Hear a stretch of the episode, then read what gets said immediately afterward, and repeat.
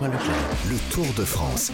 L'émotion vélo est sur Europe 1. De retour sur les, tours du, du- sur les routes du Tour de France et avec Richard Virenque qu'on a retrouvé. Richard, avant la pause, on évoquait euh, donc euh, les pertes hier dans l'équipe de l'actuel maillot jaune euh, Jonas Vingegaard qui a perdu deux nouveaux coéquipiers. Ça va relancer le, le suspense avec euh, Oui. cette, ce mano à mano avec Tadej Pogacar, c'est ce que vous disiez. Hein? Oui, tout à fait. hein. L'équipe Jumbo a été touchée par la malchance euh, et par le Covid en même temps, un peu comme tout le monde.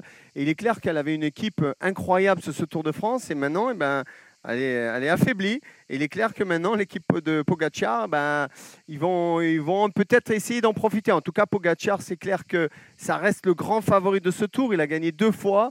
Il a, il a fait une erreur tactique euh, il y a quelques jours, on se souvient. Il a perdu 2 minutes 30 à cause d'une fringale.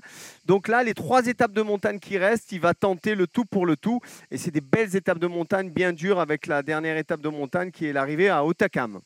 Merci euh, Richard Virenque. Eh on suivra ça évidemment en votre compagnie sur Europe 1. Richard Virenque, notre consultant de luxe pour le Tour de France.